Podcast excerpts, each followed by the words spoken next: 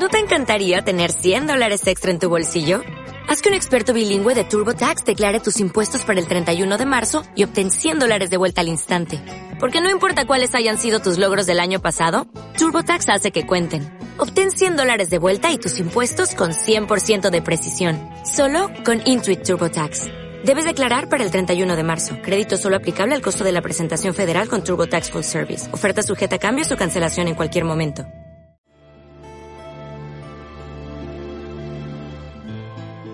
Estás escuchando Buscadores de Respuestas, entrevistas. Te damos la bienvenida a una nueva entrevista en el canal. Te ofrecemos una charla amena, diferente y sincera, con un invitado o invitada relacionada con el mundo del autismo, del TEA o CEA, de la diversidad funcional o de la discapacidad. ¿Nos acompañas? ¡Empezamos!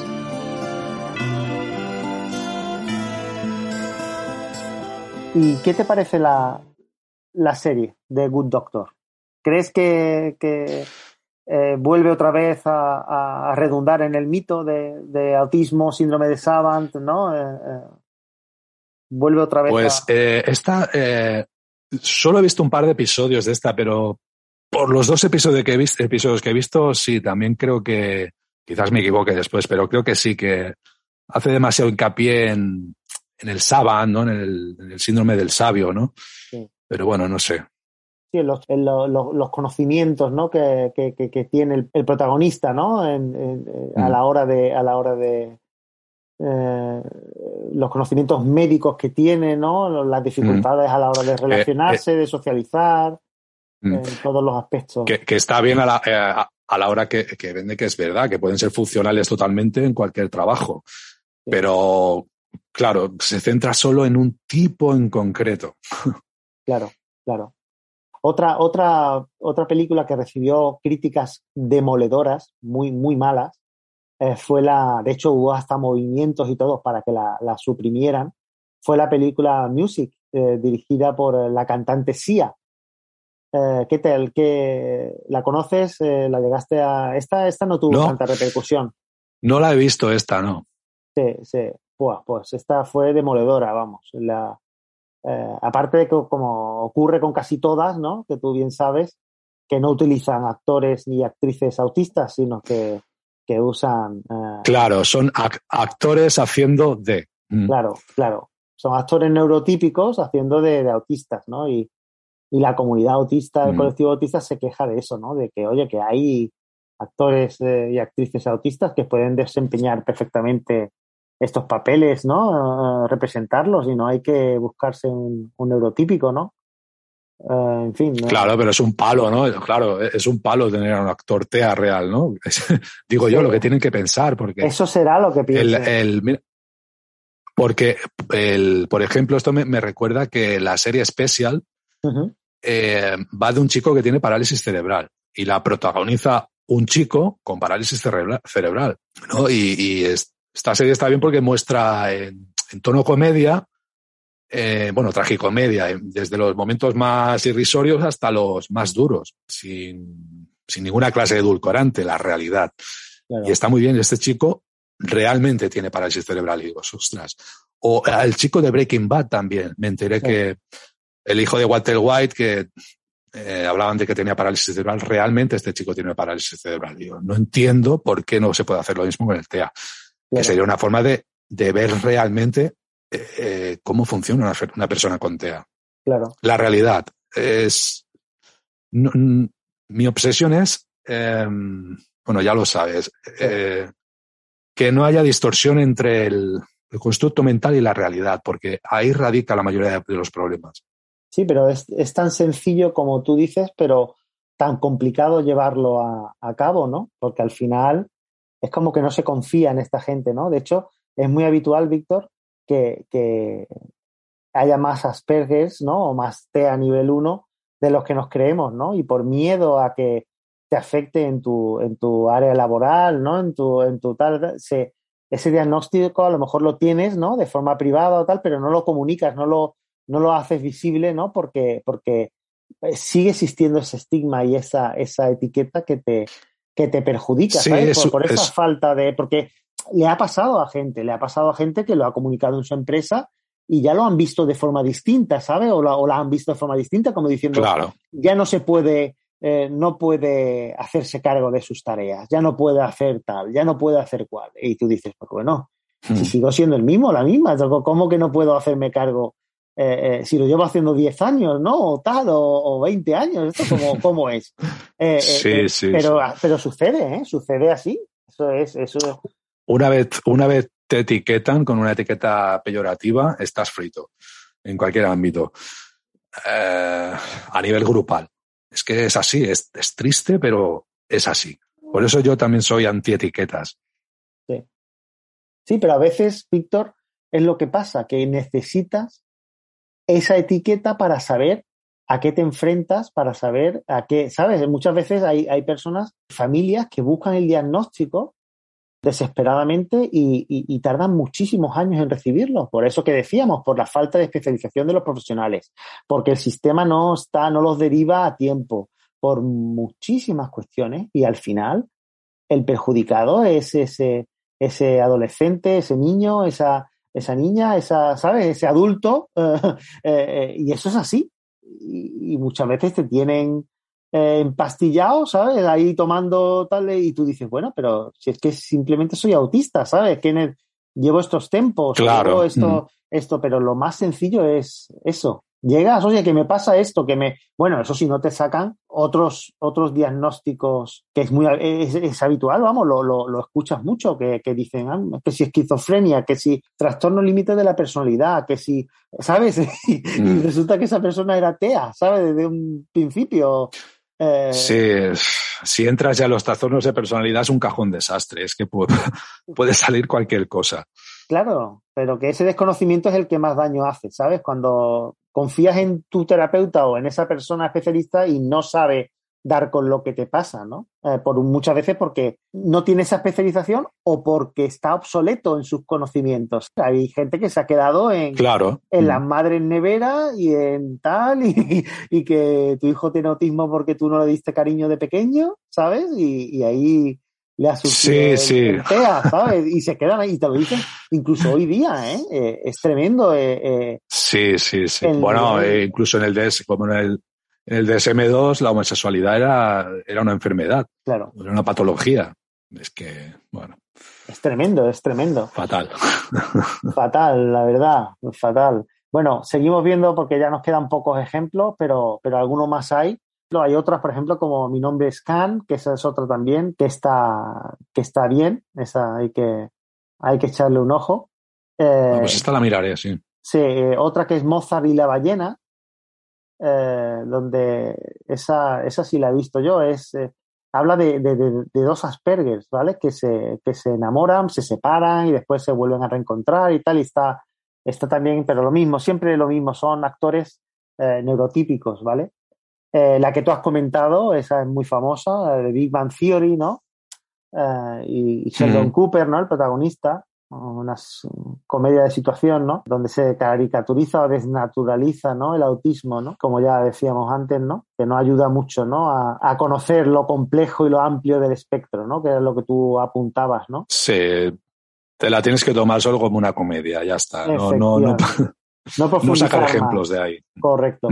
Hay otro también que nos interesa mucho porque como tú eh, bien sabes, los autistas tienen intereses restringidos, ¿no?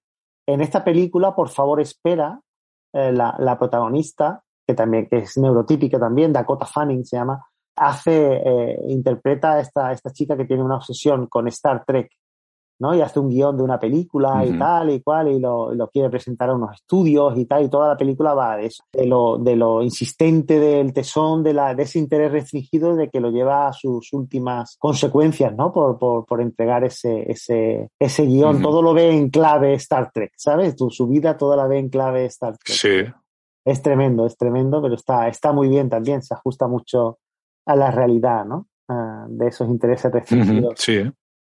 Entonces, seguimos un poco, ¿no? Ya hemos dicho lo de los autistas, ¿no? Y todo eso, de, esa reivindicación histórica, ¿no? De, que ellos mismos quieran representar sus papeles, ¿no? Que no, me parece muy, muy justa, ¿no? Y a ver si es verdad que lo, que lo empezamos a ver ya pronto. Ojalá. Eh, y cambia un poco, ¿no? De mentalidad, ¿no? Pero bueno, cambiando un poco de tema, sabemos que realizas colaboraciones, Víctor, bastante interesantes con otros canales de podcast. ¿Cómo surgieron dichas colaboraciones? Cuéntanos. Pues fue a través de mi canal de Twitter, donde yo trato temas de psicología, entre otras cosas. y contactó conmigo Jordi Yatzer y me comentó que si me apetecía tratar el, el tema de los sesgos cognitivos en su programa. Él tiene un programa que se llama Spurna y que tratan temas de psicología, de física cuántica, de historia. Está, está muy bien este programa. Y me comentó el, esto, el tratar los sesgos cognitivos. Y le dije que sí. Digo, bueno, pues todo lo que es manipulación mental me alucina. Y bueno, desde entonces eh, grabamos aquel programa, funcionó muy bien. Y ya hemos grabado algunos más, unos cuatro o cinco de diversos temas, de sectas, de, de evolución, de, bueno, varios temas. De hecho, es, es, bastante, es bastante conocido ese, ese programa y tiene, tiene miles y miles de seguidores. Está muy, está muy, está muy bien. Y cuéntanos un poco, eh, Víctor, ¿cómo surge tu propio eh, canal de podcast? Psicología ladrillazos.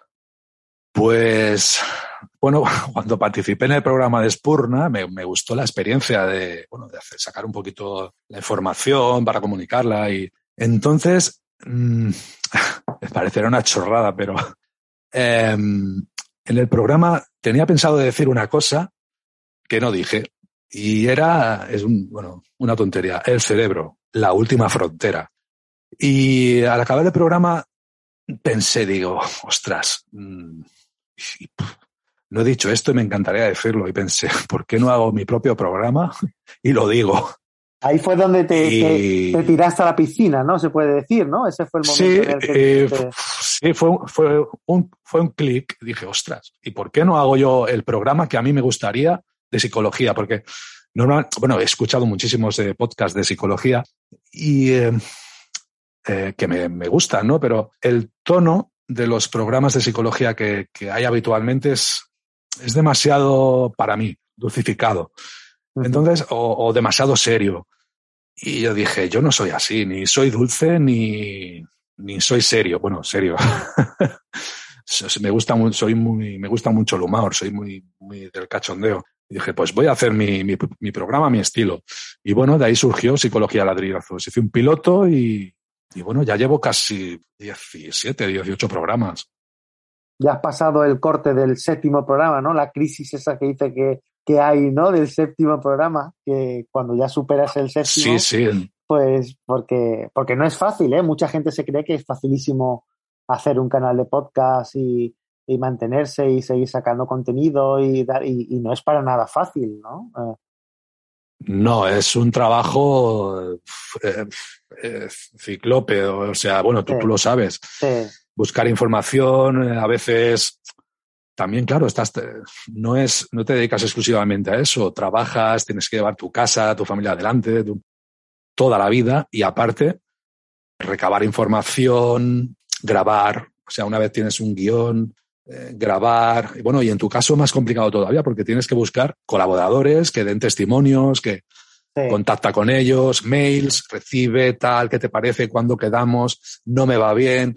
en mi caso es, sería más trabajo de editar, ¿no? Sí, nosotros básicamente lo que, lo que hemos hecho es, es, es un poco ir creciendo porque esta sección es, es, una relativamente nueva. Tú sabes que nosotros tenemos en los episodios quincenales que solemos sacar, eh, tenemos testimonios muchas veces anónimos, ¿no? Entonces, eh, algunos de los participantes nos reclamaban y nos decían, oye, eh, yo no quiero ser anónimo, yo quiero poner nombre y apellido, ¿sabes? Eh, tal, pero el testimonio anónimo es, es, es, porque para la inmensa mayoría de la gente se, se encuentran mucho más, más sueltos, más, ¿sabes? más, más cómodos, claro. Más cómodos a la hora de dar su opinión, no ser victimizados, no ser señalados. No te puedes imaginar el miedo que existe en este campo de, que se le señale a mucha gente, profesionales, docentes. Eh, bueno, bueno, bueno, es tremendo. Muchos nos han enviado los testimonios mm. por escrito, ¿sabes? Para decir, ponles voz, por ponerle voz vosotros.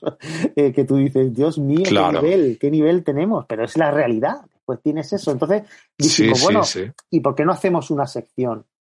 Eh, que sea de entrevistas, donde traes a gente interesante. Y esto es un poco lo que teníamos pensado, ¿no? Hacer una, una sección donde, donde tuvieras una charla tranquila sobre temas así de actualidad o de, o de, o de eh, en torno al autismo o, la discapacidad o, algo así, ¿no? De este, de este calibre, ¿no? De este tema. Y, y, bueno, y si se alargan más en el tiempo, pues no pasa nada. Las, ¿sabes? Trofeas y sacas varias partes de la entrevista para no que no se haga, se haga excesivamente eh, pesada y una, mm. entrevista por mes eh, dijimos, bueno, es más trabajo, sí, es más tal, pero bueno, como tú decías, no supone, si te gusta lo que haces, no te supone tampoco, ¿no? Tanto claro. lo haces mm. y eh, en trabajo de edición, de ponerlo, lo, bueno, pues lo haces y las divides en tres, cuatro partes y, la, y las publicas semanalmente, ¿no? Ya no es mensual, lo haces semanal si la entrevista es muy larga y si no, pues una entrevista al mes. Eh,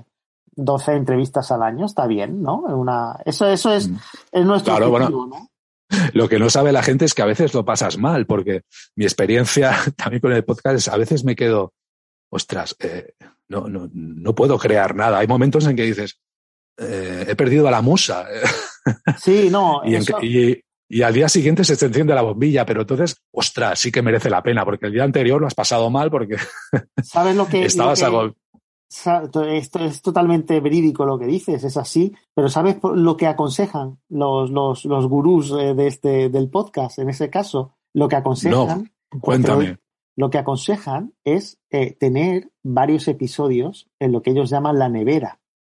Es decir, cuando estás ah, en esa fase creativa, eh, en esa fase creativa, pues creas, creas contenido y creas bastante contenido, ¿no? Entonces estás en una fase de explosión, ¿no? Pues venga, pues creas tres, cuatro, cinco, seis episodios, ¿vale? Y pues ya tienes material. Claro, para que te dé tiempo a claro, entonces, los esas, esas pájaras, ¿no? Que tomando el símil del ciclismo, ¿no? Esas pájaras que nos entran muchas veces, ¿no? O, o esas crisis o de tal pues te da un poco de margen, ¿no? Porque ahí tienes la tranquilidad de decir, claro. no, es que es que no tengo tal. Entonces, a nosotros nos ha pasado de algunos, de ese trabajo de, campo, ese trabajo entre bambalinas que tú comentabas, con los docentes, por ejemplo, de tener casi seis horas de testimonios de docentes. Entonces, eso nos ha dado para 11 episodios, es decir, 10 episodios, porque la encuesta pues, se componía de 10 bloques temáticos y aparte un episodio introductorio son 11 episodios. ¿Qué pasa? Que sí, que lo puedes acortar y ponerlos de una hora, pero, pero nuestros episodios son, claro. son de, de 27 minutos, 30, 30 minutos, 30 y pocos minutos.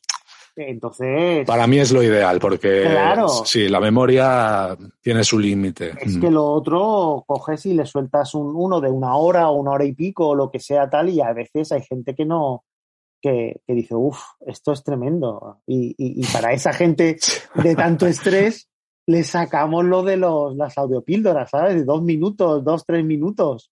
Claro. Que, eso es una mm. reflexión eh, que aparentemente superficial. Está muy bien, están muy bien las audiopíldoras. Mm. Claro, esa es aparentemente superficial, pero tiene mucho más trasfondo del que parece, ¿no? A simple vista, ¿no? Para que te deje pensando un poco ahí, ¿no? Y te diga, bueno, vamos a ver eh, y, pues van teniendo éxito, pero es, es ensayo y error y, y, eso, y sobre todo, tú sabes, lo que te has dicho, con el día a día, compaginarlo todo, pues no deja de tener su, su dificultad. Sí. Bueno, y animan también los comentarios, ¿eh? Me he dado cuenta de que cuando te dicen, ostras, muy bien, muchas gracias, tal, y ostras, mira. Totalmente. también la expresión de decir, ostras. Totalmente, pero claro, eso es verdad que que hay veces que, que, cuando tocas temas así más mainstream, ¿no? Como puede ser en tu caso, ¿no? O tal, pues a veces tienes mucho más comentarios que, que son directamente proporcionales al número de seguidores, ¿no? Cuando tienes muchos más seguidores, el número de comentarios suele ser mayor, ¿no? Nosotros estamos todavía empezando como el que dice, ¿no? Además son temáticas nicho tan, tan, tan complejas, ¿no? De, de llegar a un gran, gran público que, que, a veces te falta esa, esa difusión, ¿no? De llegar a más gente porque, porque digamos, con todo y con eso, nos podemos dar con un canto en los, dientes que nos, escuchan desde muchísimos países, 30 países, ¿sabes? Eh, eh, está muy bien, está muy bien. No nos podemos quejar, la verdad. Lo que pasa es que nos gustaría, no, que sois, que somos francos, tener más, más seguidores, porque tienes muchas escuchas, pero pocos seguidores. Y eso es. Claro, para hacer, para, para hacer comunidad. Sería un interesante. Efectivamente. Muy interesante para, para vuestro canal. Sería fundamental crear una comunidad. Efectivamente. Y cuesta, cuesta mucho. Es pico, pico y pala, pico y pala, ¿no? Eh, pues la verdad, Víctor, que ha sido un placer tenerte en el canal. Eh, nos ha encantado charlar contigo. No sé si quieres añadir algo. Quizás no hemos tratado un poco lo que es el, el enfoque que, utilizas, ¿no? ¿De qué enfoque partes para realizar tu programa? ¿Cómo es tu proceso de producción o creación de cada episodio? Eso, eso nos ha faltado tocar. Pues bueno, el enfoque, mi proceso, mi cabeza es un poco cajón desastre, como el programa. O sea, por eso cuando escuchas el programa no sabes lo que te vas a encontrar. Creo, creo que es la, lo que atrae del, Psicología Ladrillazos. Es, voy a escuchar un, programa a ver con qué me encuentro, pero es que mi, cabeza funciona así.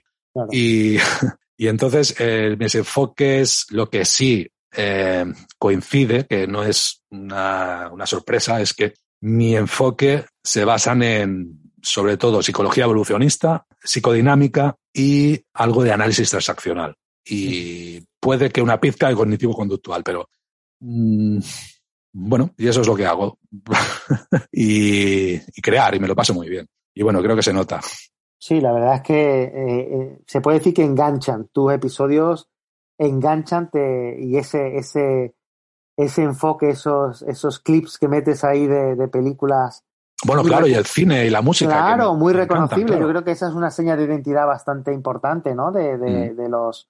Donde, donde ejemplificas después lo que, lo que tratas, ¿no? Le das mm. un sentido, ¿no? Cierras el círculo un poco, ¿no? De, Sí, claro, es, incluso en terapia me gusta recomendar películas, libros, porque es, una forma de, comprender lo que tú intentas transmitir, que quizás mm, siempre te queda la duda de, ostras, mm, ¿lo habrá entendido? ¿Se lo habré explicado bien? ¿Habré sabido explicarlo? Pues es todo lo que tú dices, cierra el círculo, ya, ostras.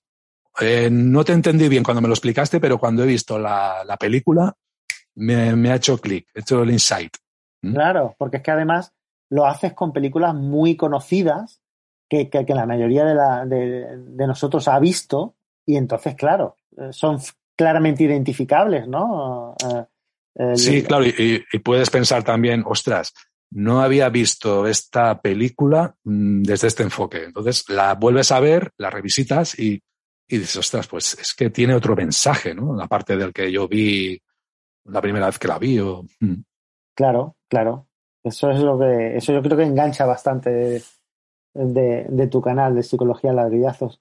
Pues Víctor, mm, lo dicho, ha sido un verdadero placer tenerte en el canal. Nos ha encantado charlar contigo. Y, a mí con vosotros. Y esperemos poder contar contigo en un, en un, en un futuro. Hombre, y tanto. Bueno, cuando esté en Netflix tendrás que hablar con mi, con mi community manager, pero. pero que sí, que sí. Yo, yo a los colegas, claro que sí. A ver si es verdad, a ver si es verdad, Víctor. Un abrazo. Muy bien. Un abrazo, Miguel. Venga. Venga, un abrazo. Otro para ti. Hasta luego. Hasta aquí la entrevista de hoy. ¿Te ha gustado? Cuéntanoslo con un comentario o email. Dinos también a qué invitado te gustaría que entrevistáramos en un próximo episodio o, si eres tú, por qué deberíamos entrevistarte. Y por último, no olvides suscribirte al canal para apoyarnos, motivarnos y así poderte informar de cada episodio que publiquemos. Muchas gracias por escucharnos.